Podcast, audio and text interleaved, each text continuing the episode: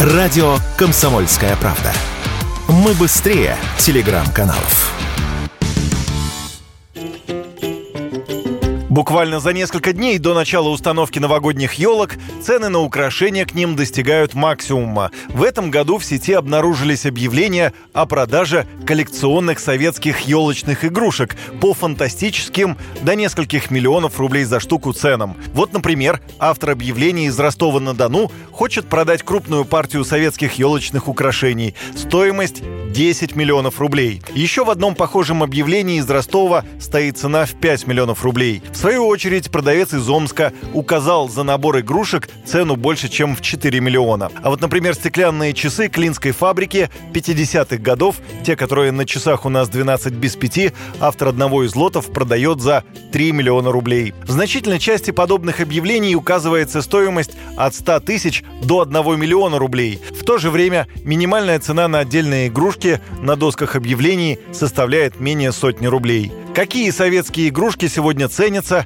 и за сколько их можно продать? Об этом мы поговорили с коллекционером, создателем музея елочных игрушек Игорем Хмелевым всегда ценились, в принципе, набор елочных игрушек. Есть два таких набора, называется «Сказка о царе Салтане» и «Чаполина». И вот они, в принципе, всегда ценились, и вот их цена может доходить полного набора до миллиона скажем так, массовые елочные игрушки, которые пускались очень большими тиражами в Советском Союзе, они стоят там, ну, давай так, до тысячи рублей примерно, да, то есть наши любимые шишки, сосульки, прожекторы какие-то, ну, то есть простейшие, и даже формовые игрушки. Дальше уже игрушки, изображающие сказочных персонажей, стоят там, до, там условно, до 10, там, несколько десятков тысяч рублей могут стоить. Вот. А есть отдельные коллекционные экземпляры, ну, собственно говоря, они известны только коллекционерам, потому что и в свое время они были редкими их никто не видел. Некоторые ватные игрушки продавали там, ну, начало, там, начало века там, по 600 тысяч пару лет назад. Сейчас игрушки могут доходить где-то до, там, до полумиллиона рублей, но только отдельные экземпляры в наборах.